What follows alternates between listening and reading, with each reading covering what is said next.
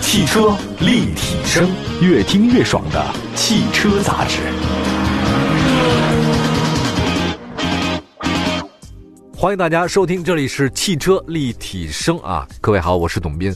那我们的节目呢，在全国各地都有落地点播，您所在的城市呢就能收听到我们的节目，同时网上也收听也可以的，有网络都行。今天呢，依然是我们的好朋友玩点吧的张老师来到节目当中。年终岁末了哈，嗯咱们中国人喜欢总结，得总结总结你这一年吧，二零一九年怎么样过的？其实挺艰难的，因为今年才年初的时候才自己出来创业嘛，哎，不容易，对吧？咱刚开始聊的时候也是是这是样，是，然后赶上这个汽车的 寒冬，我很开心。对呀，这是这样，为什么开这心呢？大就势把握没有那么准确是吧？啊，十年前也这样。十年前那会儿找工作的时候也是刚毕业，赶上金融危机， 哎呦呵，嗯全赶上。但是我觉得是这样啊，就是虽然说是大环境不好哎，但是这里头是可以逃着机会的。当当然当然当然，对我反正反反过来想，今年回年底的时候，我要感谢这个机会。哎，你这个时候虽然说你可以挣很多是挣快钱，但这时候挣的所有的钱，你做的所有东西是很扎实的。然后这个时候你可以对于未来的工作也好、事业也好是有很大的帮助的。嗯，我觉得这个时候需要沉下来，沉下来。慢慢慢慢的去明磨白了、去做东西。二零二零年有什么打算吗？二零二零年就是这个，买车的同同学们一定要更加谨慎，因为嗯明年车市应该不会特别好。对钱要握好了，要买好有了。现金流嘛？得对然后对于我们自己做内容来说，我觉得更应该偏向于终端了，就是相当于我们要很多东西要放到 C 端上，啊对因为其实 C 端关注度并不高，是因为我们没有产生合适的内容。嗯，合适的产品的一些导购东西给到他们，所以他们看来比较比较迷糊，甚至我们可以做到一些线下的一些帮助，就有的时候会有什么这种在行，我不知道您您用过没用过这种面对面的交流或者电话啊，的在交行流。我知道那个东西，对，我们可以可以用可以用这种手段，把这种真正的购车的一些焦虑啊和疑虑能够解决，而不是靠销售端的洗脑，嗯不是靠这种大平台、大媒体老师的洗脑。我觉得更针对性的、更人性化去对应对对于，我觉得对于这是对于 C 端用户最具价值的。我们的建嗯议虽然它未必能够采纳，但是我要把雷先给它排了，哎，这是很关键的，因为咱们说的有道。理，对你要是这个时候你的钱挣的首先不容易，嗯，你花的时候一定要谨慎，没错。对吧？如果你钱是大风飘来的。哎呦，那你随便花，你顺便你不您帮我告诉花我，是 谁，我跟他聊聊， 谈谈 道。对跟我说说我的钱怎么也被大风刮了一下，对对，张嘴，然后冲 冲西北方向。喝西北风。今天呢，也跟大家说说呢，二零一九年的这个一些汽车的一些销量，同时呢，还有一些新车。这样我们先说两款新车，那下半时段呢，再说这个销量的具体情况。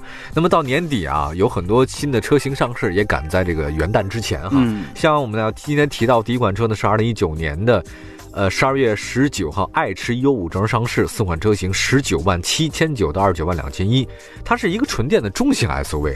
就这款车我完全不太熟，因为我对电动车不是很了解，所以赵阳老师你给我点评，你是这个专家嘛？嗯对，是爱驰是其实也是新势力的一个企业之一，但是它是真真正的发布上市的第一款车型。我们说过，其实新势力有很多，但是有车型量产并上市的屈指可数。嗯，那爱驰也是做到在二零一九年底提前做到了上市并发布。哦，产品力方面，五百零三的一个 N NEDC 的续航还，可以我觉得还可以，还可以，就不算是特别的出彩儿，但是我觉得这个还可是这个稳定的这个基本上属于一个，平均水平之上，哎，对对对。第二呢，它也配套一些一些电池租赁服务，我觉得这个是一个趋势，就跟像有些电动车也是，出租车也好，你租赁的话，我可以省去很多的初始一个资金，嗯，使用成本上也能降低。我觉得这个对于用户来说很，而爱驰还有一点就是它的拼服务，因为这些创始人来说，我我仔细看了一眼，都是老汽车人出身，啊，有一汽奥迪的呀，有沃尔沃的这些老汽车人出身，都是被淘汰下来的，对 吧？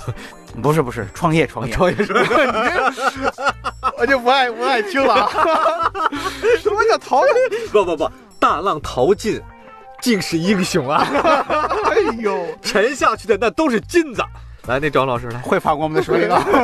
当然可以了， 多稳定的！大浪淘尽，最后浪花淘尽英雄，那就是刘乐您这样的人。来，您说，然后就说这产品吧，因为他比较懂这种产品，也懂用户，所以我觉得它的产品力上属于一个属于平水平之上，嗯但是我觉得它的服务上是它优势，就你像一个购车无忧的概念。爱驰的他背后的资本方是谁啊？其实都有，它是哪儿的它上海也有，那有一些国资的一一小部分，啊但是更多的是企业的，就是相当于那个基金啊那些在投。对，我只是觉得啊，我只是觉得爱驰这个名字起的不太好啊，没有别的意思啊，就是当年汉武帝啊，第一个女人就不用讲了，那那个是那个金屋藏娇阿娇嘛，第二个呢李其夫实人卫子夫，卫子夫，第三个人就是这个李夫人，嗯你猜对了，我说的就是李夫人。那第四个呢，就是钩弋夫人，那就赵婕妤咱不讲了，咱就说第三个李夫人很聪明的。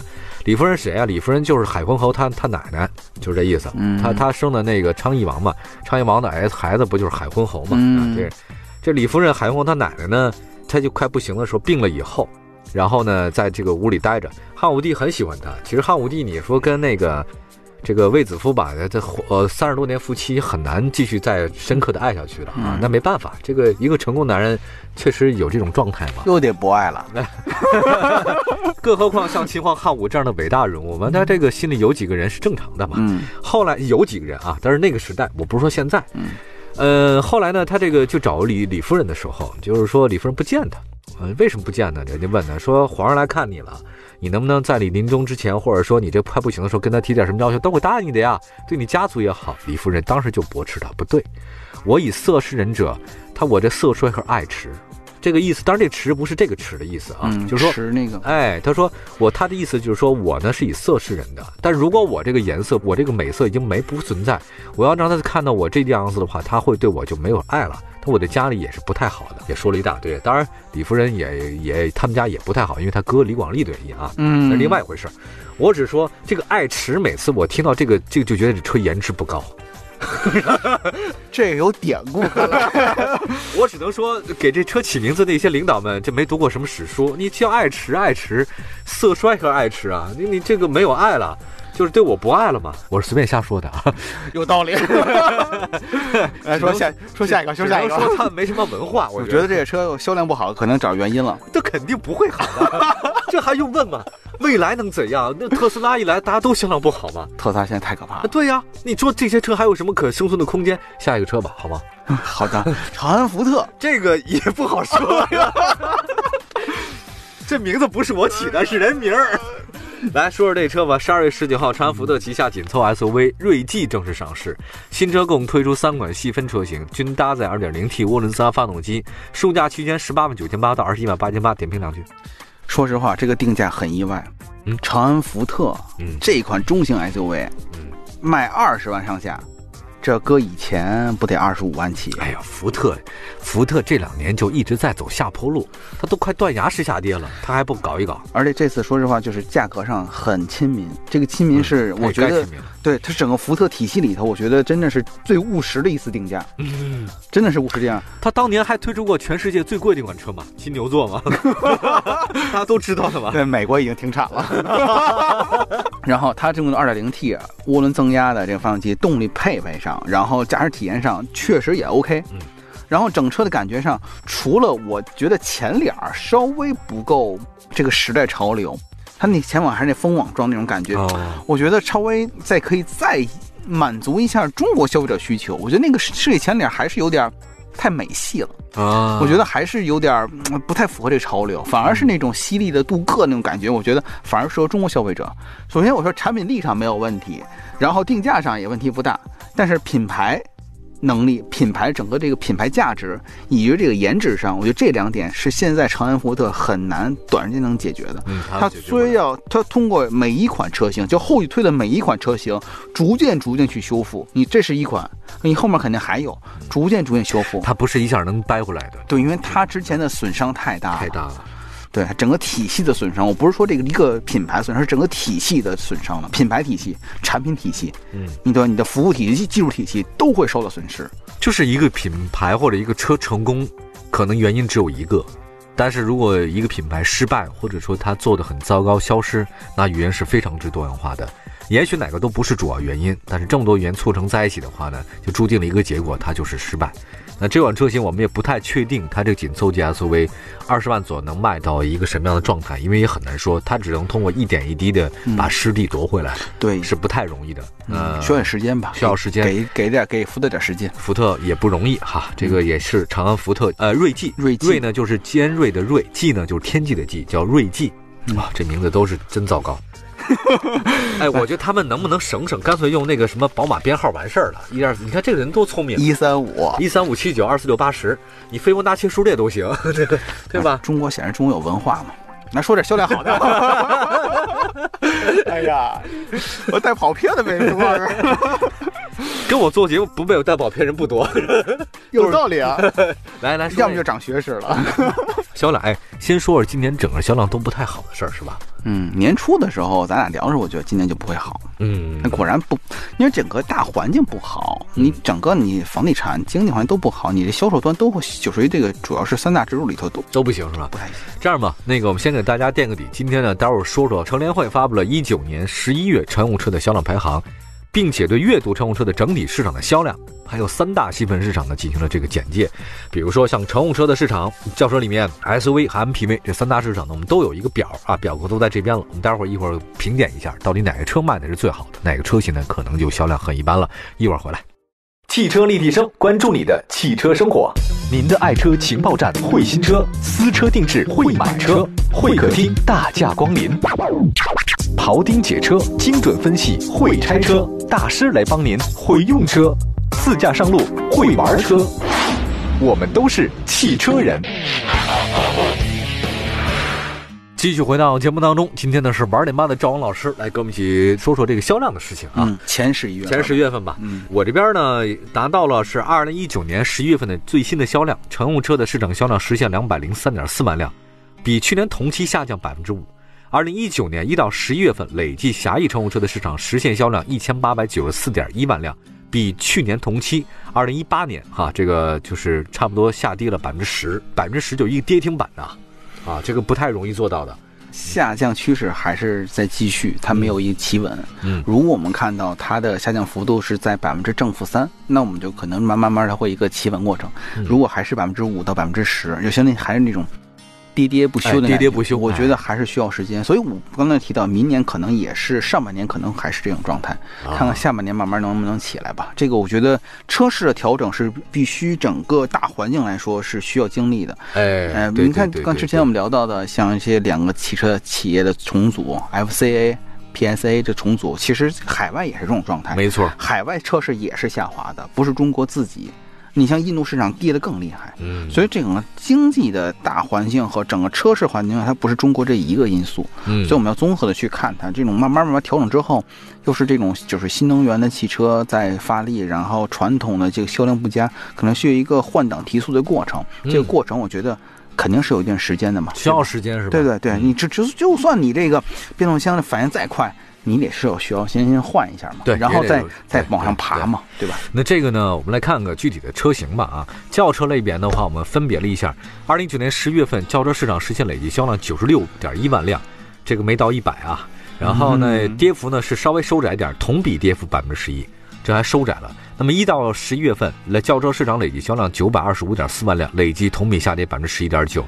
但是有一个异军突起的，就是我们呃，就挑那个榜样来说哈，十一月的销量朗逸双双突破五万辆，轩逸的销量连续两个月超过朗逸，那轩逸十一月销量五点四万辆啊，一个车一个月销量五万多辆，准确说应该是两个车，它是轩逸跟轩逸经典，嗯就啊十四代轩逸啊啊啊跟轩逸经典。刚才我们提到过，那也惊人呐但是你朗逸也是这样，朗逸比如说两厢的、三三厢啊，这的，这这呃，一八，款、一九款对，对对，对吧？它是一个多车的，相当于一个产品序列嗯一块儿卖。卡罗拉其实也是啊嗯，卡罗拉虽然现在没有人家高嘛，也是四万辆左右哎嘛四，万辆，四万对吧？那它是什么呀？它是靠混辆？。动宝来也是嘛，宝来新 宝来，宝来经典。都是有经典版 家族式，都在家族式。那轩逸还是排在前面的，对吧？对，轩逸和朗逸这俩一直是标着走的。对但是我们这是今年数据，我今年当时我告诉你去年数据，嗯，这是五万到六万。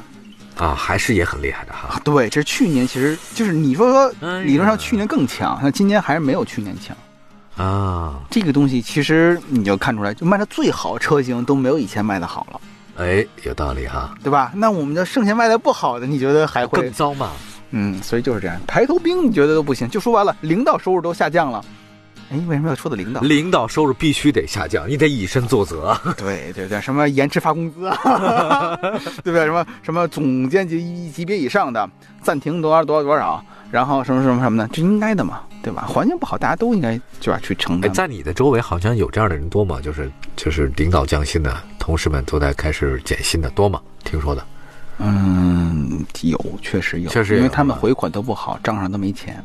啊，很多这些，甭管是企业也好，或者说代理公司也好，来，我们跟你聊聊，我这边有个项目特别的 好。 年底谁也不想过个不好年吧？ 来来，张老师， 今天我们来给大家说一款新的产品。来看看那个豪华品牌里面，其实奥迪 A 六 L 依然凭着比较大的优惠，销量同比上涨百分之二十。同级别的宝马五和 E 相比呢，价格上其实奥迪是最最优惠的嘛，它价格最便宜啊。嗯那么奔驰 E 呢，销量是低于奥迪 A 六和宝马五系的，也就是说豪华车呢，其实卖的还是不错的啊，他们还是有自己的市场的。对我觉得是两级一个分化。啊嗯我觉得两极分化，有点像梨形啊，分梨型形，哎，，对我觉得中你间是说梨形是它那个销量的梨形？对，销量就是属于，你啊比如价格区间梨形来说，其实属于中高的，其实还是 OK 的。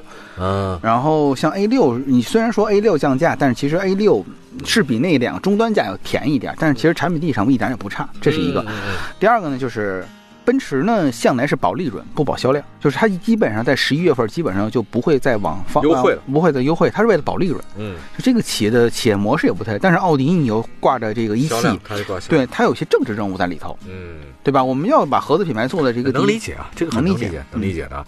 当然呢，这个我们也除了这个轿车销量之外，再看看 SUV 的销量吧。SUV 销量，哎呀，确确实实让人也觉得挺欣慰的，因为是前十个车型当中自主品牌占了一半了哈。嗯，比如哈弗 H 六啊、长安 CS 七五啊、呃探岳、本田 CRV、博越，还有途观、荣威 RX 五、宋、逍客，还有包括这个奇骏，也都还是可以的啊。嗯那么也可以看到 SUV 的销量呢，今年的十一月份的话呢，同比增长了。虽然一到十一月份是整体下降，但十一月份呢还是上涨一些的。对，因为十一月份儿其实购车季的最后一个关键节点，嗯然后现在用户可能因为这个这个价位区间，我们去仔仔细看啊，不超过二十，哎，对对对对对，而基本上是十五左右，上下十五左右，对吧？这个价位区间是老百姓能够接受，但是又是个 SUV 嗯啊，这个其实用户群体是很大，就这种嗯啊，对吧？而且向量你看，像哈弗 H 六四万都加，有四万多辆啊，对吧？哈弗厉害厉害哈弗现在今年又出了 H 六的一个 GT 车型，还啊！有酷派车型，它它也是一个衍生的不同的一个个性车型。然后你看这个嗯长安 CS 七五换改款之后，对，雷雷克萨斯之后， 这颜值上来了，对，确实用户买单，就是大前脸嘛，对吧哎呀，真是像雷克萨斯啊。真是想。然后其实像日产，其实那两款车型也是卖的比较比较哎稳定的。你说这个，我在想长城啊，它马上要推出它的那个皮卡，那个长城炮，那个卖的我估计啊也不差，不差呀，而且长城炮那销量扛扛的。你因为咱们就是我们在北京录制节目嘛，在北京呢确实这个限制皮五卡，环外啊，对，但是很多其他地方它是放开的嘛，那个皮卡卖的那个叫一个好就是我有一哎个呀数据啊，它上市百天啊交付了万台，可以啊，一个皮卡一个月相当于卖三四千台对。这个皮卡数据，我觉得可，而且是相当它好，你这个你知道，它有一个风骏系列，还有一个对炮系列，对这对两个其对实两不个一系样列的。这炮这系列卖的这个颜值配置上，真是没说的，呃很符合一个别区域的一些用户群体，对吧？能拉又金拽，多拉快跑，就符合我这样的，我就特别喜欢皮卡。然后就是，当然你说北京没放开嘛，我也没法弄，它算货车。嗯，但如果真能放开的话，我我毫不犹豫啊，我真的毫不犹豫。毫无有里买 F 幺零，呃，猛禽 吧，稍微贵点儿，也稍微大点儿。因为是福特，不会太贵的，没事儿。不不不，那那我还是泡合适一 点。呃，那个我真的觉得，就是如果给我一个机会的话，我还是愿意买皮卡车型的，它那个实用性很强。我同事就买了一个皮卡，江淮的，那会啊哦，儿，江淮啊，因为他家住江在淮五环五环外嘛，就买一个江淮二零 T 手挡，说过。哎呀，六档手呃六速手挡的，然后二零 T 开也挺好，对然后对对斗儿一一封，哎能装东西，特别好。对，然后周末出去钓个鱼啊，嗯嗯对吧？然然后后出去都多了烧烤什么的，对呃很方便。很方便。然后你看我那后面那斗里面，放点什么大青铜鼎啊、编钟啊、洛阳铲什么的，都特别合 适。我觉得这是有点嫌疑，这个不是 是为了一个大四目雾顶得多大个儿呢？你说还拿绳得绑一下 吧？哎，这倒是可以绑一下，防个震嘛，青铜器。金拽、金金豹， 共振路上就开始听响， 那是理气啊。来，那个说了好了 SUV 了啊，这个事儿，哎，SUV 卖的不好的，我看也有一个 RV 四卖的不好，昂科威 RAV4 是因为换代啊，换啊代了，所以它啊换代它有一个换挡过程，所以产能会下来，然后通过三到六个月的爬坡再上去。对，那个还有像缤越、远景、缤智，那个宝骏五幺零、呃，瑞虎八、帝豪、Q 五、哈弗 F 七都在稍微偏后一点，但其实也还好但是 Q 五是豪华里的第一啊，哦，豪华里第一是吧？豪华现在是豪华华它不大呀，这车 Q 五它哎 Q Q 五里头，你像比叉三，啊，你比 GLC 来说，Q 五还是卖的好的。还是卖的好，哎，这倒是真的啊。嗯，扣得多少钱？呃，三十万，三十万对，三十万差不多能低配能低配是吧嗯可以了。二手车吧，十几万就可以搞定一个。它这换代的哎啊，还是得等等。嗯前一天时啊间我去那个二手车市场里面，我华看夏没有去那亚市看了一圈儿，呃当然扒开层层的那个车虫包围我，走到那个车市里面，其实还是挺好的，没有大家想象的那么乱七八糟的啊。外面是很乱，走进去之后呢，我就看到有几个奔驰啊、宝马、奥迪那儿摆着，车况都特别的好，价格真的很优惠，还有卖特斯拉的，还有好几个其实特斯拉在所有新能源里头保值率是最高的，最高的了，其他都没法要。那个再看一个 MPV 吧，因为这个一十一月份 MPV 市场销量实现十二点三万辆，同比下跌了百分之十六点八，跌幅扩大。一到十月份累计销量呢是同比减少百分之二十。五菱宏光虽然同比下滑百分之二十八，但依然排名第一。嗯，哎，这个也不容这易个，需求太大了。嗯，需求它。五菱宏光、别克 G 二八连续四个月呢保持同比增长。G 二八好厉害啊呀！ G 二八它其实也多款车型，嗯那有商务版呀，然后阿维尼尔版呀，然后它换了这个发动机之后，其实还是比较稳定。嗯嗯但我说一个那个奥德赛混动那可逗，嗯，说说它上市之后吧，然后现在比例基本上在四五千辆这个每需要销量，嗯，但是混动比例基本占了百分之八十，嗯哎呦，而且这个混动车型现在要等车，据说排产到已经到了一月份儿，嗯，还是有意思哈。就是就是好车型它好产车能型，好车产能是不够，你知道吗？对，产能不够，所以这就是等车的概念。所以好车型像 G L 八照样会卖得好，没，错没错，没错对？吧？好，感谢张勇老师来到节目当中，跟大家说了说新车，同样还有这个刚刚过去的这些销量，通过销量能判断出来大家的喜好，也能判断出来什么样的车型在市场当中最受大家追捧。希望呢，本期节目给各位的这个未来的购车做了一个小小的参考。找到我们汽车立体声官方微信和外微平台，我是董斌，感谢朋友们收听本期节目，我们下次节目再见，拜拜。拜拜。